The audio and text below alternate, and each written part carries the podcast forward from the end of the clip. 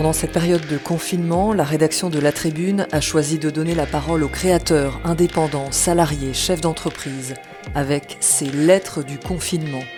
Vos enseignements reçus lors de cette crise économique et sanitaire sans précédent.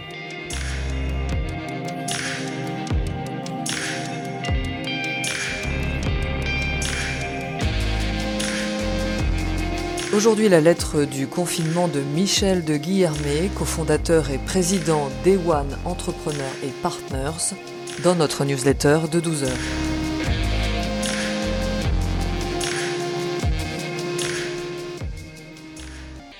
Nous vivons actuellement une crise sanitaire exceptionnelle, conduisant à la paralysie de l'économie et une récession d'une violence sans précédent depuis près d'un siècle. Au final, en France, le virus aura probablement contaminé des millions de personnes et causé la mort d'au moins 30 000 individus. Et selon les dernières prévisions, il devrait faire chuter le PIB de 8% en 2020. À ce jour, nous avons plus de 12 millions de personnes au chômage, partiel de longue durée, soit la moitié de la population active salariée du privé. C'est totalement inédit et particulièrement brutal. Cette crise va donc nul doute marquer les esprits et restera certainement dans les livres d'histoire comme la grande crise de 2020. Alors entreprendre en 2020, quelle démarche? On peut se demander si créer une entreprise et entreprendre en ce moment est réellement plus compliqué et plus difficile que lors de temps plus clément. Car en effet, ce qui compte au final pour se lancer et monter une belle entreprise, au-delà de l'énergie, de l'enthousiasme propre à toute initiative, c'est d'identifier un besoin peu, pas ou mal desservi, de comprendre intimement les problématiques de ses clients, d'arriver à produire et leur livrer un produit ou un service de grande qualité, correspondant parfaitement à leurs attentes et bien sûr meilleur que celui de ses concurrents. Il faudra aussi mettre en œuvre un modèle économique rentable, recruter et animer des collaborateurs impliqués et performants. Ces éléments sont donc des principes tout à fait universels et intemporels.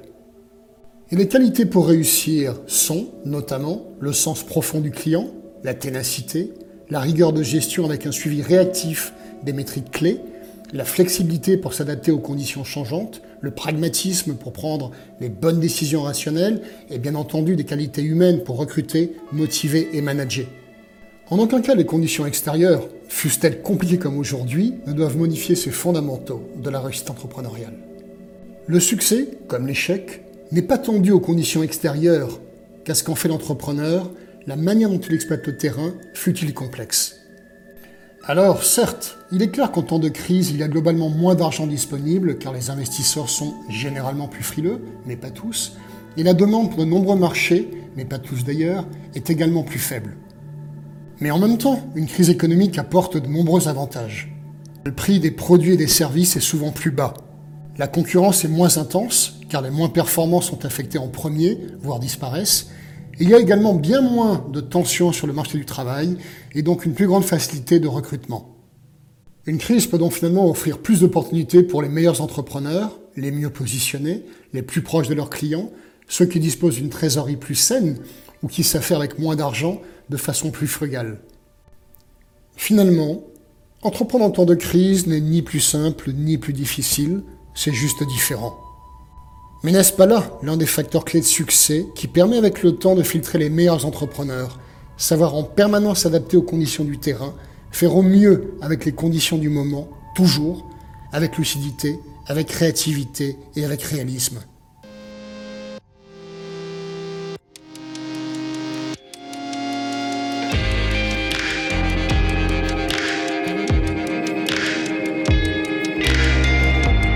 Proposez vos textes vos sons à la rédaction de La Tribune pour une réalisation Milky Lab Fabrique Audiovisuelle, musique I'll Follow You par Density and Time. À demain!